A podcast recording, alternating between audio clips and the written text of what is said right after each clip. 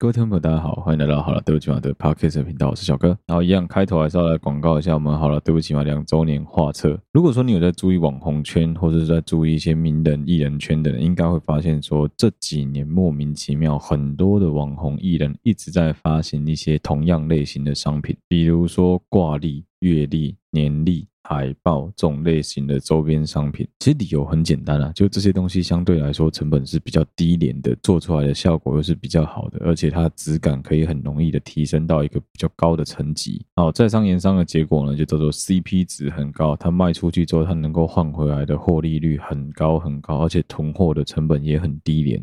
还有就是因为现在很多人大部分都是用预定制的，所以就是订多少做多少，他不需要做起来囤，所以它不会导致说他整个工作室囤满了自己消不掉的阅历。你以为我要用同样的手法来坑你们这些小王八蛋吗？没有，完全没有。这一次好，对不起嘛的画册，我们目前就是只印了五本，之后顶多再加印个三本左右。换句话说，我们送给听众就是三本，因为剩下五本是要送给我们刚好五个成员的。哎，印画册这个是干娘赔自己的钱进去，你知道吗？最近好不容易第一期的广告收益收回来了，然后这些钱全部都被我投进去做花车。不过当然还是要很感谢听众啊，因为有你们的流量，让我莫名其妙有赚到一点点，就是他妈一点点，连请大家吃饭都快要不够的钱啊！我记得这一趟我在上船之前，我还有一个梦想是觉得说啊，干说不定哦，我可以趁着威力这一波就蹭一波之后，干直接飞起来，飞起来以后干以后就不用跑船，就专心做 podcast 就好了。果然哦。人哦，真的不要想太多啊，还是脚踏实地的工作啊。剩下 Podcast 这个哈，当兴趣录给大家听一听就好了。我还是很欣慰，我自己有一批很始终的听众。再这样说，其实每个月都会有新的听众一直流进来、流进来、流进来。当然也会有一些旧听众流出去、流出去、流出去。但是至少我的听众的流量已经比以前稳定非常非常多。我觉得这是非常感动的一件事情啊。老实说，我也想不到什么方法能够感谢大家，所以我觉得比较好的方式就是把我们两周年的纪念画册拿出来，当做是赠品送给有兴趣的听众。那详细的活动办法，其实我现在可以在讲一次啊。详细活动。办法就是，请你们一定要去追踪我们好了，对不起嘛，官方的 IG，I'm sorry 啦，零六四有追踪、有按赞、有留言、有分享，再加上说要来按我们 Apple Podcast 或是你任何一个 Podcast 平台的赞，呃，并且在那个就是活动的那个页面底下帮我们留言，选出你最喜欢的那一集，跟我们分享为什么你会喜欢那一集，好，你最喜欢哪一集？我现在分享我自己最喜欢哪一集好了，我最喜欢那一集没有上，我最喜欢那一集根本没有按到录音。我最喜欢那一集是有一次我像 Mike 还有我们几个很好很好的以前的同学们，都是男生，在一台车上，那车上挤了五个人，然后有车上有四个人喝醉，我开车我没有喝酒，剩下四个人全部喝烂醉。那天我本来坚持要开麦克风，但他们死不让我开。我们那时候在车上聊了什么？我们在车上聊了很多很可怕的话题，包括男生的嫖妓，包括三 P。包括第一次这一类的话题，看那个如果可以上，真是疯掉了！我记得还有聊到说，我的以前对于婚姻、对于小孩、对于老婆的观念是什么，真的很可怕。那时候真的很酷很酷，但还好最后那个录音档是没有出现的。那是我个人如果可以上的话，我最爱最爱的一集。不过也还好，反正一直以来我录音也是秉持着这种讲干话理念在录。我相信我也有带给一些人心灵上的一些妥协跟成长吧，我也不晓得。但至少陪着大家一起度过生活中无聊的时刻是我的荣幸。那也希望如果说你有想要我们的画册，你有抽到我们的画册的人，能够好好珍惜我们的画册啊。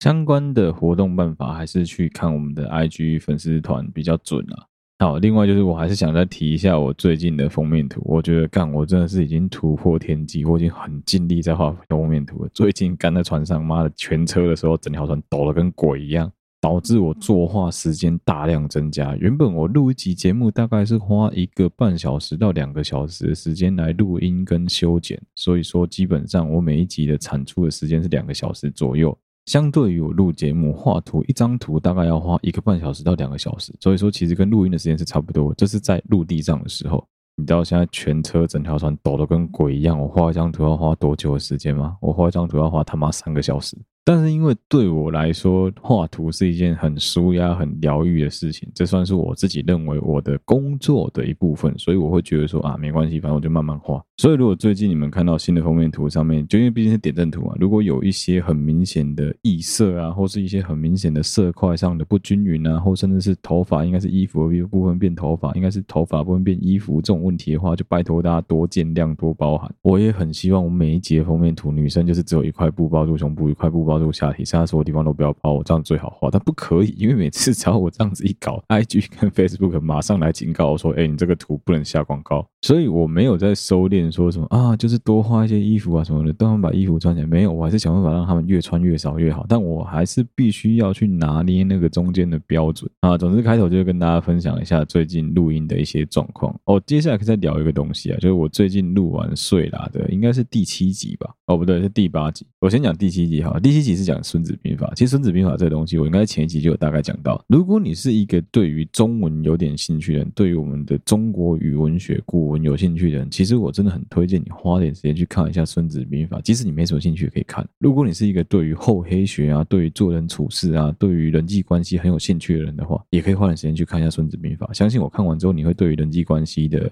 应对进退啊，然后你自己的各种关系的看法啊、改善啊，甚至是防御的方式啊，多了很多很多的想法。你不需要花时间去看那些什么从《孙子兵法》学会的三十六件事这种烂书。因为其实你只要花时间把白话文版本的《孙子兵法》慢慢的啃完，你就会发现说，啊，干那里面东西都已经讲完了，他妈还需要去听人家帮你分析，浪费你的时间。不得不说，孙武真的很屌啊，干他有办法写出这东西。其实说真的，对于古代人来说，他不过是把这些东西整理在一起而已。所以说，你如果去看英文版的《孙子兵法》，它的翻译是，我记得最标准翻译应该是“孙子使 martial art”，就是武术的艺术，武武家的艺术，就是军事方面的艺术。他把行军布阵所有的东西变成是一个教科书，变成是一个典范。这在中国历史上绝对不是第一个，但它是最完整，篇幅保留下来也是最多的。后来当然还有很多人也有写过兵法书啊，但是还是以最推崇的就是孙子。为什么？因为他把很多东西都写进去，都写完了，导致很多人只能从他的内容去做修改、去做精进。这就很像在发明电子打火以前，有人告诉你说可以钻木取火，可以用打火石，他把这些点火方法都写完了之后，就害你不。知道要怎么写，你只能去写火可以怎么调大调小而已，是一样的道理。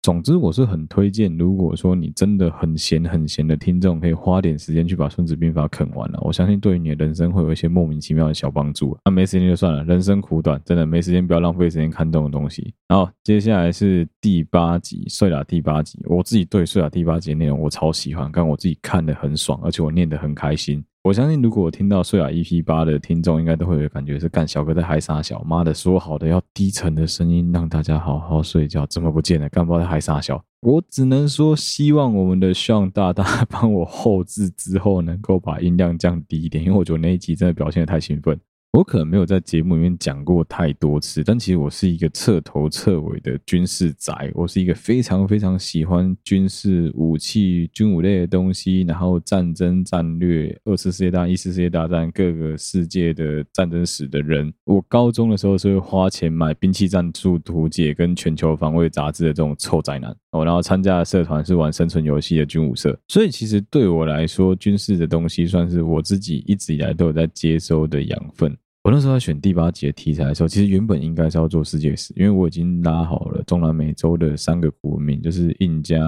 阿兹特克、玛雅三个古文明的维基百科的内容，打算要做个三集吧。但后来觉得，干每次做第世界史有点无聊，你知道吗？我突然想到一件事情，就每次只要我在讲军事方面的东西的时候，其实我发现大部分人都是他妈的超级没兴趣。大家都只想去听结果，大家都只想知道说中国到底会不会打过来，台湾的防御能力到底到什么程度，但没有人想听说你中间的分析说，说哦，中台湾有多少装备啊，什么从美国买 F 十六 V 啊这些，没人在意这件事，大家只管说我们到底能不能赢，我们到底会不会输。所以才突然间恍然大悟，说：“哎，干对！所以如果我讲这个，我其实超有兴趣，大家听了都会想睡觉的东西，不就可以帮大家睡眠了吗？”我就马上打开维基百科，找了一个关于二次世界大战的条目。突然一点开来，当时的优良条目就是“信浓号”航空母舰。其实如果你是个男孩子，你大概有听过什么中途岛之役啊、马里亚纳海沟之役啊，因为听过二次世界大战太平洋战争里面海军的对弈，美军跟日军的海军在太平洋上面的对弈的话，你大概会听过几艘很有名的战舰，譬如说最有名的就是。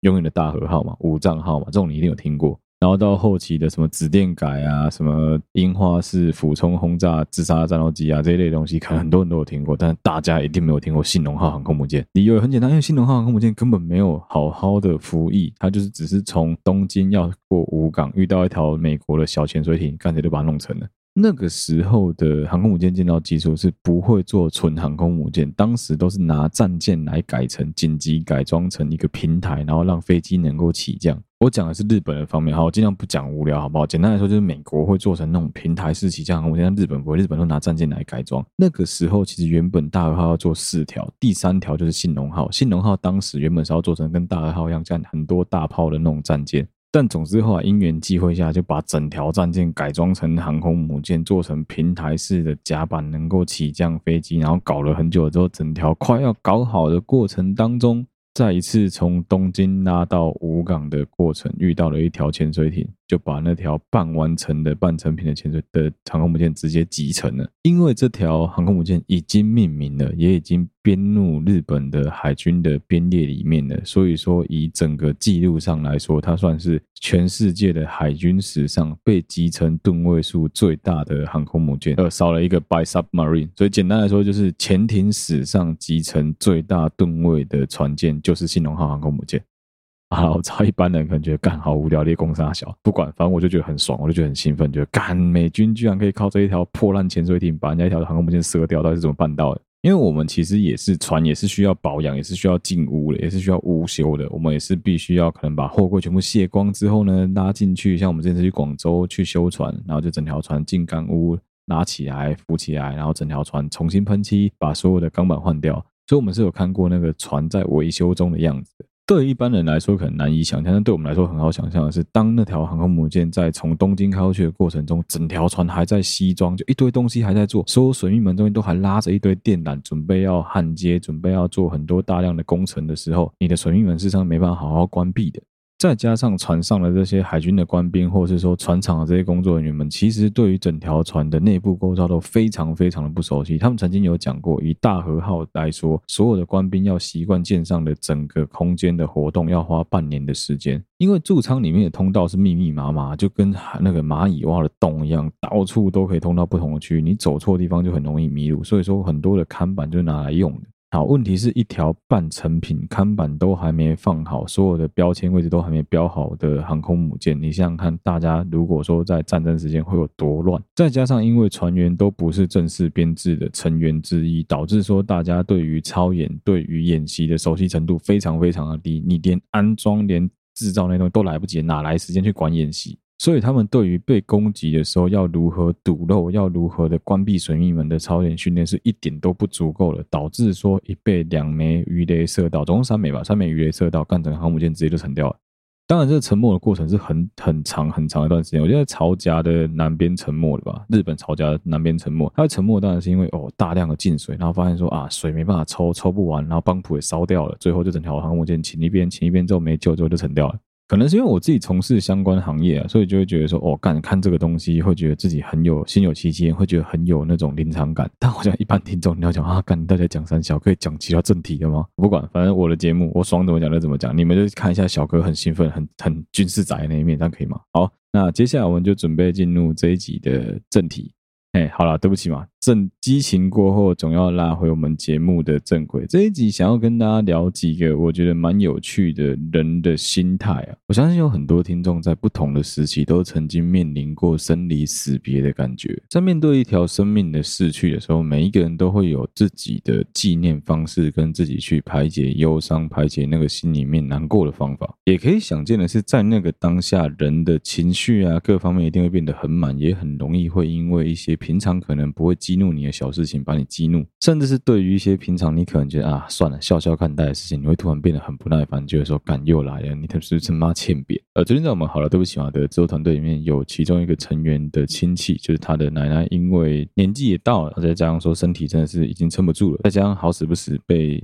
武汉肺炎有影响到，所以最后还是离开了。那虽然说呢，大家都已经知道，也几乎所有人都做好心理准备，说，哎，奶奶的身体状况不是很好，可能随时都会有离开的可能，所以感觉上是大家都已经做好了心理准备，说，哦，真的有可能有一天我们眼睛张开就接到医院的消息，说奶奶离开了。但是基本上，只要你曾经有经历过这件事情的听众，应该就会知道，说这件事情讲起来很容易，但事实上你真的遇到了接到那个讯息的时候，你的那个情感是会非常满的，绝对不可能就是这样平平淡淡说，哦，走了。当然，每一个人在消化这个情绪的速度快慢、反应，或者说你外显内显的结果会完全的不一样。甚至我也有碰过有点像是异乡人的那种情况出现，就是他的妈妈过世，但他仍然没有办法对外表现出来，他非常的难过，非常的伤感。但是那就表示说他没有难过、没有伤感的成分吗？其实也不一定啊。如果说你是一个有在进出红白场的人，就会知道说，其实最近，尤其是现在这种选举快要到了的期间啊，反正身为后生晚辈，你一定要去轮流守灵嘛，一定要轮流在灵堂那边待命，然后帮忙折折纸烟花，做做一些简单的事情啊，然后就是陪着奶奶嘛，就过走完人生的最后一程嘛。那除非说你像是有一些人的家里面，在当时可能就有直接写说谢绝一切或者婉拒所有的亲朋好友的。送花啊、送礼啊，或者说什么所有的那个叶灵啊、拈香啊，可能都觉得不方便之类，有可能真的有这种状况发生。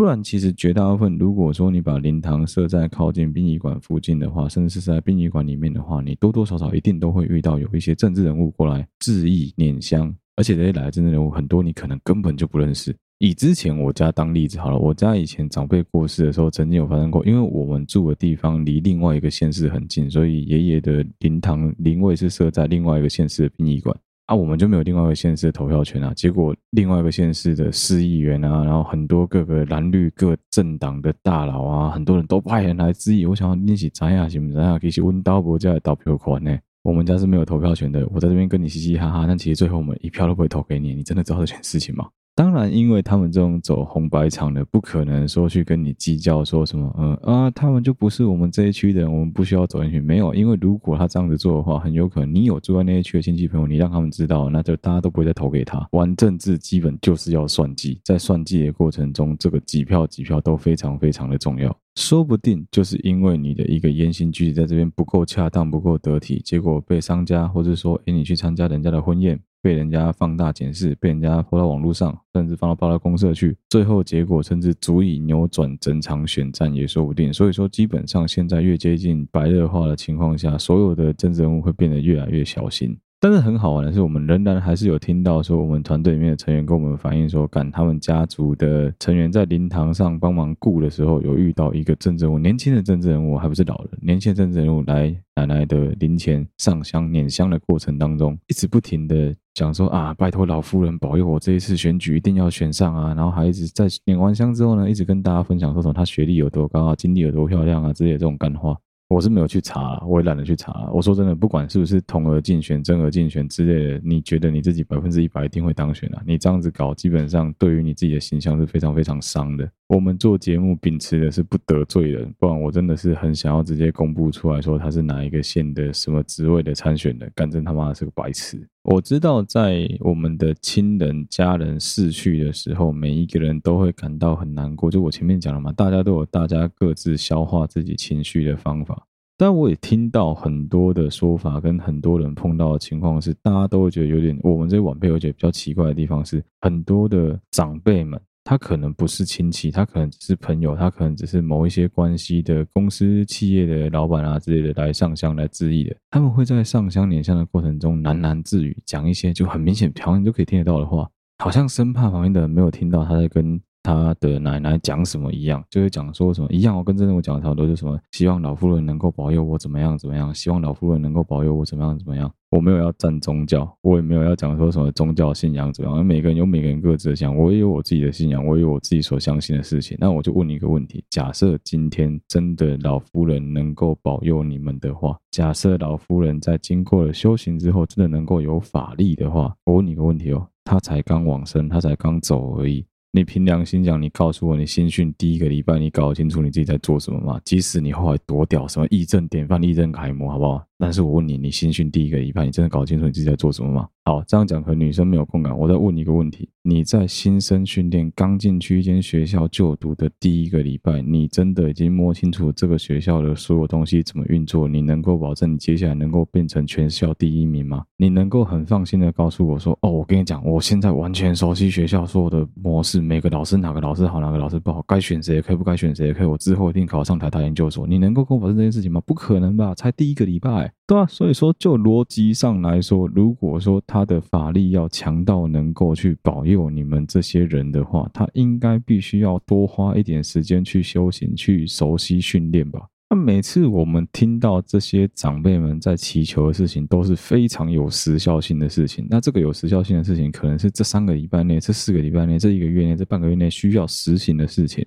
你们有没有认真想过？其实你们去找神明比较快，真的很奇怪，怎么会想要去打扰一个人家才刚开始参加新生训练、才刚开始参加新兵训练的这个新的成员啊？不太理解。再来就是那种会在人家灵堂高谈阔论自己的事迹、自己的政绩、自己的事情等，会觉得莫名其妙。我不知道，在我的理解里面，我们之所以要卡灵，之所以要设一个灵堂，一个很大的目的是希望所有的后人，希望所有的后生晚辈，他的好朋友能够来悼念他，能够来祝福，能够来致意，甚至比较大的目的是让我们这些生者，我们这些还活着的人们，能够有一个大家聚在一起纪念他的空间，纪念他的地方。所以，我觉得如果我们在这个空间里面高谈阔论的是这个人过去好笑的、讨人厌的、可爱的、不受欢迎的，所有事情都可以大家来聊一聊，聊开来，大家来讲一讲，说我们心目中的他是一个怎么样的人。把场面弄得温馨一点，我觉得很好啊，因为这就是我们想要达到的目的啊。这其实有一点点像是集体治疗的感觉，让所有人的心里面都获得治愈跟疗愈。大家都知道说，哦，原来奶奶还藏在我们的心中，原来大家心里面都有奶奶的属于奶奶的部分的记忆。把这些零碎的记忆零零碎碎拼凑在一起，可能就能够拼出奶奶生活里面带百分之六十、百分之七十甚至百分之一百的所有奶奶的事情。奶奶的回忆里面不用知道说，哇，哥伦比亚大学毕业没呢？不用吧？奶奶的回忆，你为什么要知道你哥伦比亚大学里面毕业？干我屁事！啊，也不会有人对你什么股票赚大钱、股票被套牢有什么兴趣，关我什么事情？奇怪，今天是奶奶的场子，又不是你的场子，这就跟早期很多人在结婚的时候会请政治人物来坐下来一起吃饭是一样的道理。那个很多时候都是爸妈自己的面子，那根本跟新的没什么屁毛关系。明明主角就应该是新人，但是有很多人就喜欢请什么什么长、什么长、什么圆、什么圆来一起坐下来吃饭，你知道吗？干你娘，没有人想听他们的废话，没有人想听他们的致辞啊！的确会有一些新人想找一些有名的人来给他们祝福，但通常这个有名的人指的是在各方面大家都觉得他很杰出的人。而通常我们指的应该是以艺人的身份比较容易被大家所接受，或是说可能他是什么杰出的运动员啊这一类的，我相信大家会比较能够理解。你他妈找一个政治人物来，完全是在找他的麻烦。所有人的政治立场都有可能会不一样，很简单那个道理啊。干，你以为所有人都绿的，不一定啊，说不定你们这一群里面就有蓝的，他就不敢讲啊。说不定这群人里面就很喜欢柯文哲，他不敢讲的人啊，你怎么知道？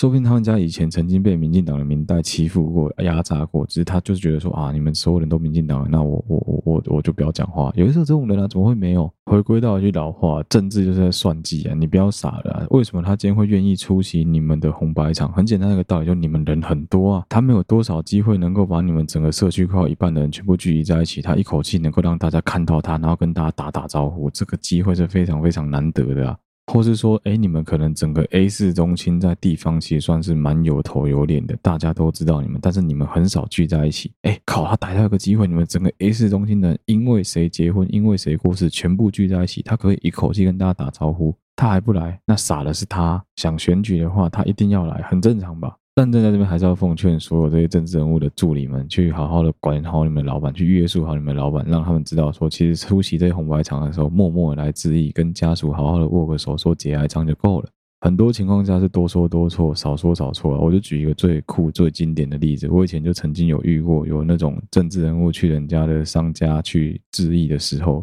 误会了那个商家过世的那个老太太的身份，可能以为说她是谁谁谁的老婆，但后来发现，干完全不是，所以他握错人家的手，跟人家说啊，那节哀节哀，不好意思，那老婆嗝屁了，就是很难过。但我知道，我理解，就后来发现，看来不是，那他老妈。当然，那真正我讲的一定更严啊，不可能像我讲的这么白话。但你要想想看，你他妈的挂的是我妈，然后你说我老婆挂了，你会不会爽？你肯定不爽啊！你之后还会投给他吗？怎么可能？你他妈连做功课都懒，就跑来我这边当给鬼给怪。有时候就是一种心态的问题啊。说真的，你用不用心，别人都感觉出来啊。有时候如果说你真的不想用心，懒得用心，或者你要跑太多场，你没有时间能够去用心的话，那很简单，你就是安安静静去质疑就好，没有这么难。还有一个方法就是，你只要看里长我在那边，直接问里长，稍微问一下人家家庭的基本背景。如果说对方是有需要你帮忙，你甚至可以比较帅的去跟对方讲说，哎，如果你们家族有什么需要帮忙的，都可以来找我们服务处，我们大。家，这个助理都可以帮你们处理。基本上红白场跑久了，应该都要知道这些规矩啊。比较奇怪是，有很多可能真的是从来还没有做过选民服务的这种新手，搞不太清楚状况，我觉得是蛮可惜的啊。你当然可以展现你自己比较好的那一面，让别人看到，但请你搞清楚场合，看这是一个白场，这是一个大家都要比较庄严肃穆、比较严肃的场合，你在那边嘻嘻哈哈，你就是欠扁。真的还是希望大家能够多注意这种智障啊。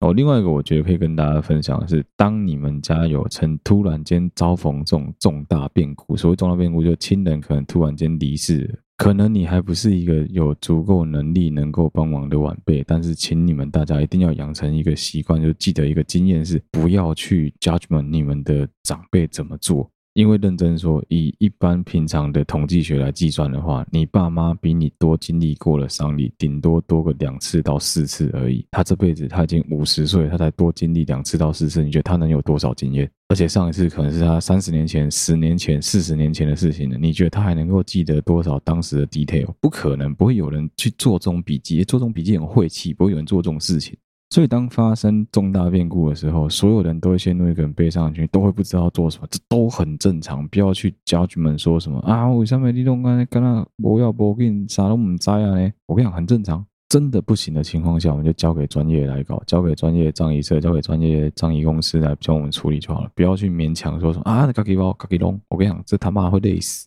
毕竟我们不是专业领域啊，就跟你要装潢房子，跟你要结婚一样，你真的不行就多问问别人的意见，但是不要问太多人的意见，因为最后变成多头马车。家族讲好了，就这样子做就好，不要再去说什么啊，我觉得怎么样比较好啊，我觉得怎么样比较好，我听谁说怎么样比较好，那都不重要，把事情办好圆满最重要。所以，身为晚辈的我们能够做什么？很简单，你们都有手机，都有网络，稍微查一下说亲人过世，我们能够做什么事情？网络上资料一大堆。流程懒人包括，你自己稍微查一下，真的我不骗你，网上资料超级多，就是什么那个小冬瓜他们那个什么行者的那个资料也很多啊，稍稍微看一下，干真的不会，我跟你讲，偶尔读一些这种冷知识不会晦气的。啊，说真的，因为大家情绪都很满，所以在处理事情的过程当中，可能难免会起一些。冲突起一些争议，这都很正常。但是大家一定要记得是，我们是在把事情处理好的。每个人都有每一个人自己去自念、去自尽往生者的方式，所以你不要去批评，不要去管别人是怎么做的。哦，另外一个最近听到也是发生在他家的灵堂上的事情，我觉得这个也很有趣。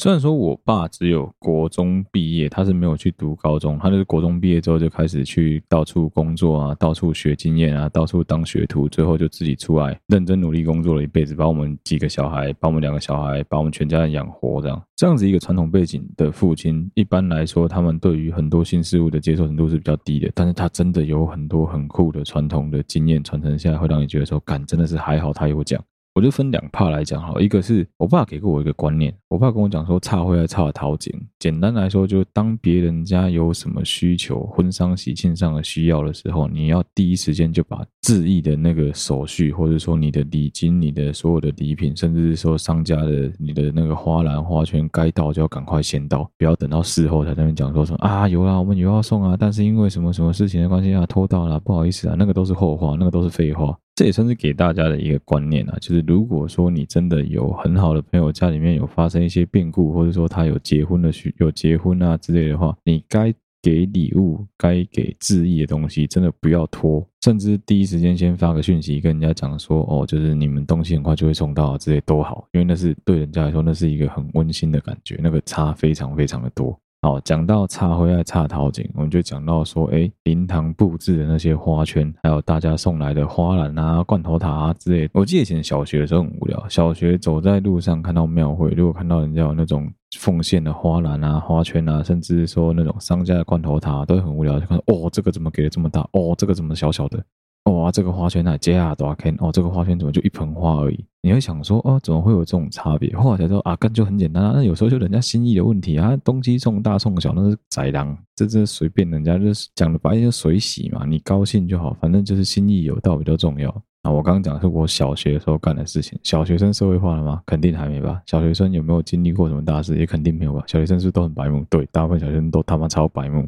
好，那当你如果听到刚刚那个“哎呦，这个花圈怎么这么大？哎呦，这个花怎么这么大？哎呦，这个花怎么这么小”的这个对话出现在你奶奶的灵堂前面的时候，你有什么感觉？有些人就是这么白目，有些人就是这么搞不清楚状况。妈的，在人家灵堂前面这样品头论足，说什么送来的花多少钱，是不是买贵了，是不是买便宜的这种干话，其实听了大家很不爽吧？你管人家送的花有多大盆？你管人家送的花有多小盆？你管人家花多少钱去租、去买、去弄来那一盆花，到底干你屁事啊？如果说今天哦，你可能送来的花是什么？干你娘两个卡车的花，直接摆在灵堂前面，用两台八那个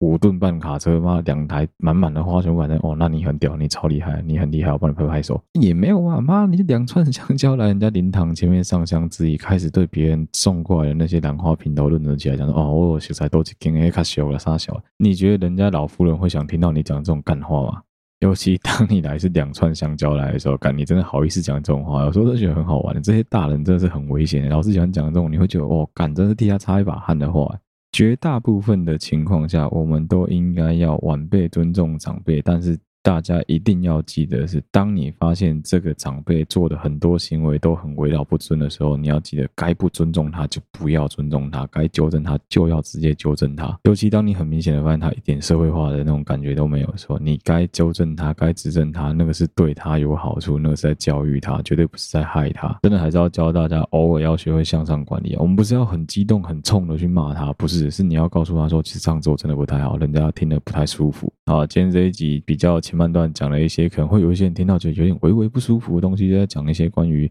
成员的亲人逝去所拿来做的素材，可能会让有些人觉得不舒服，我先跟大家道歉哦。好了，对不起嘛，就我们节目的特色就是这样子。反正最近发生什么事情就拿来讲一下，拿来聊一聊这样子。但我想应该蛮多人多多少少会有共感，会觉得说，哎，真的他们也曾经碰过类似的事情。对，我自己也碰过，我爷爷那时候过世的时候，也是听到了很多很酷的料啊，也听到了很多很有趣的长辈的看话啊，也在那个告别式上看到了一些很荒谬的场景。我觉得就是人生的经验吧。这辈子你能够经历到说家里面的人过世啊，或者说生小孩啊，或者说结婚啊的机会，其实真的没有这么多了。那在真的碰到的时候，要怎么样去好好的面对，好好的去说再见，这件事情是需要花很长很长时间才能够去消化的。哎，这件事情没办法练习啊！这件事要怎么练习？你要怎么 rehearsal？你要怎么预习？很难吧？看就是面对遇到了之后，然后看你的抗压性有多强，慢慢的去想办法消化它，去吞掉它，去解决它，只能这样子啊。哦，另外可以分享的是，当你的长辈们，你发现说整群人都乱成一团毛线的时候，身为我们这个已经二十岁、三十岁的晚辈，其实你还是能够做一些事情的。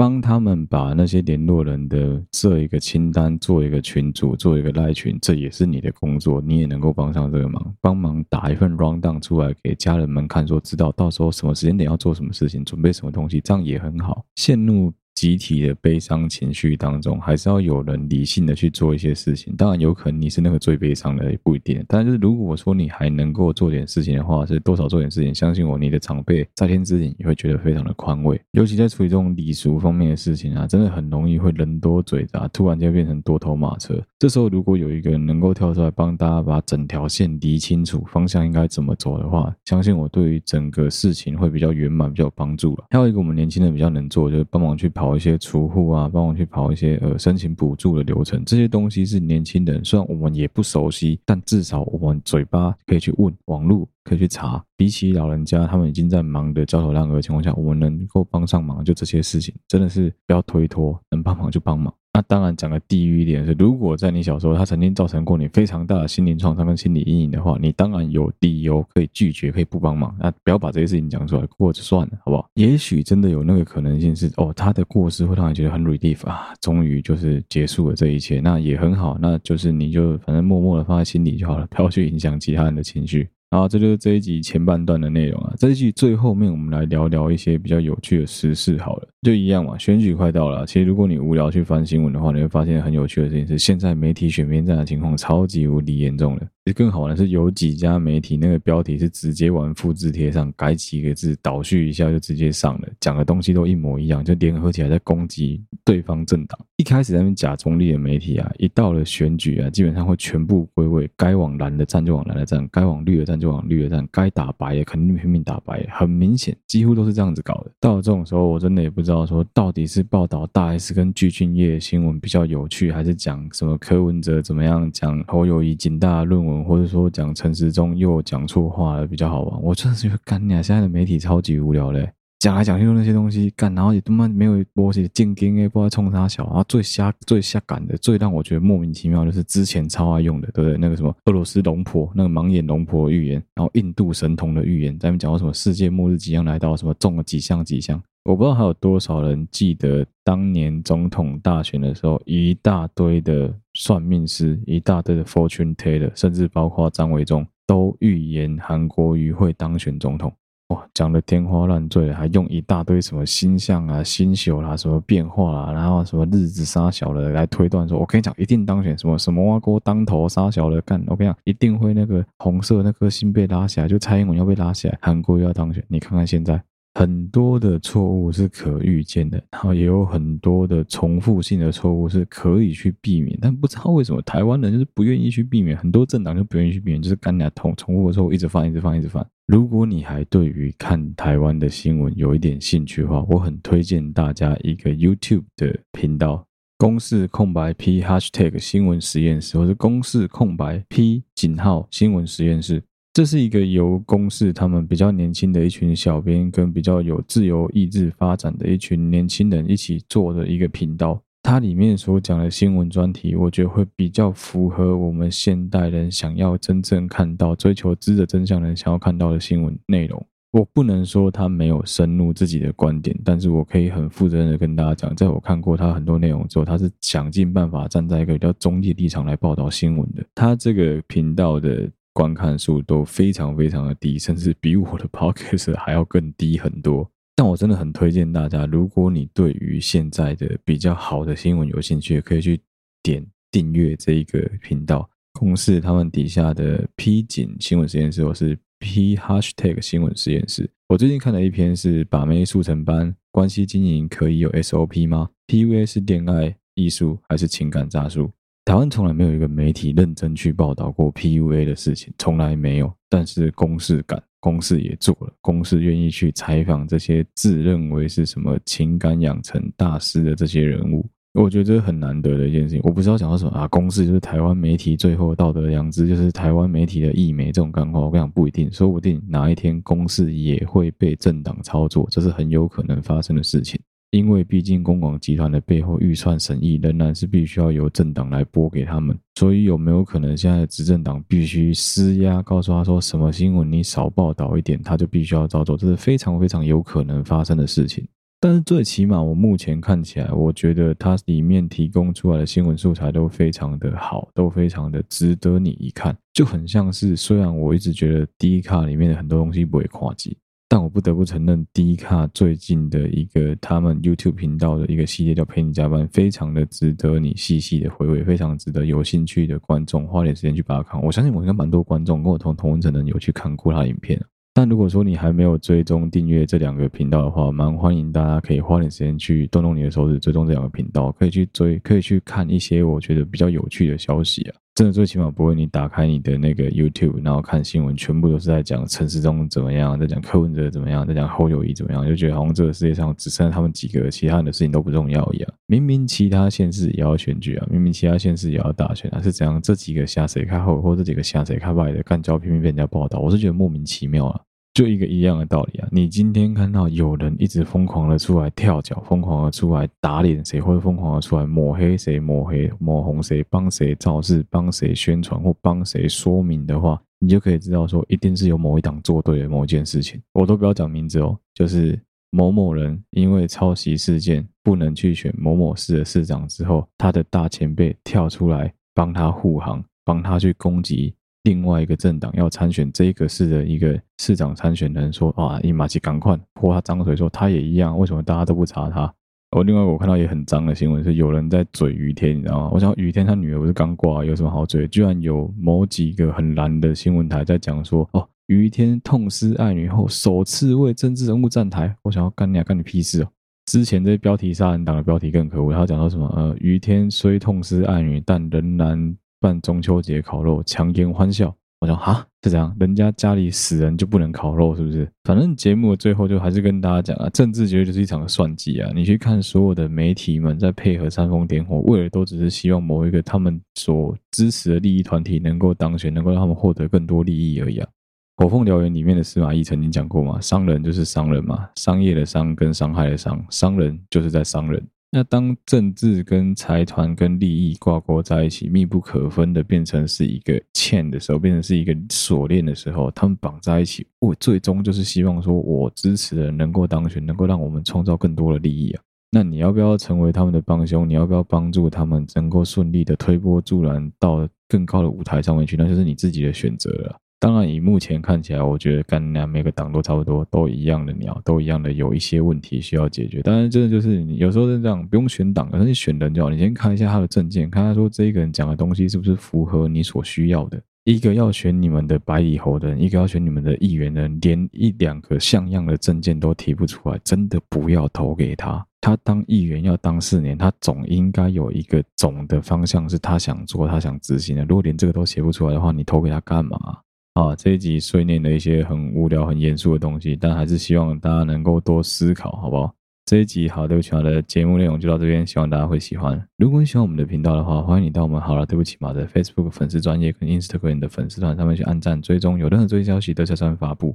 无论你使用的是任何一个 Podcast 的平台，都欢迎你在上面帮我们五星按赞、留言、追踪，或是分享给你周围所有的朋友。一样哦，睡啦跟好了，对不起嘛，都在同步的征稿。睡啦需要的是你自己没有任何版权的纯文字档。好了，对不起嘛，希望是你的感情、生活、家庭，任何的你所想要我跟你聊一聊的话题，都欢迎你投稿给我们。那我之后可能还是会追踪一下威力的事情啊，因为听说威力的事情有一点点小后续可以追踪啊，但不一定，因为内容有点少。我觉得看你俩这家伙真是蛮晒的啊，就是躲得很好，就这样子。好，这一集的节目就到这边了，希望大家会继续支持好了，对不起，我们八 k 视频道，我是小哥，我们下期再见啦，拜拜。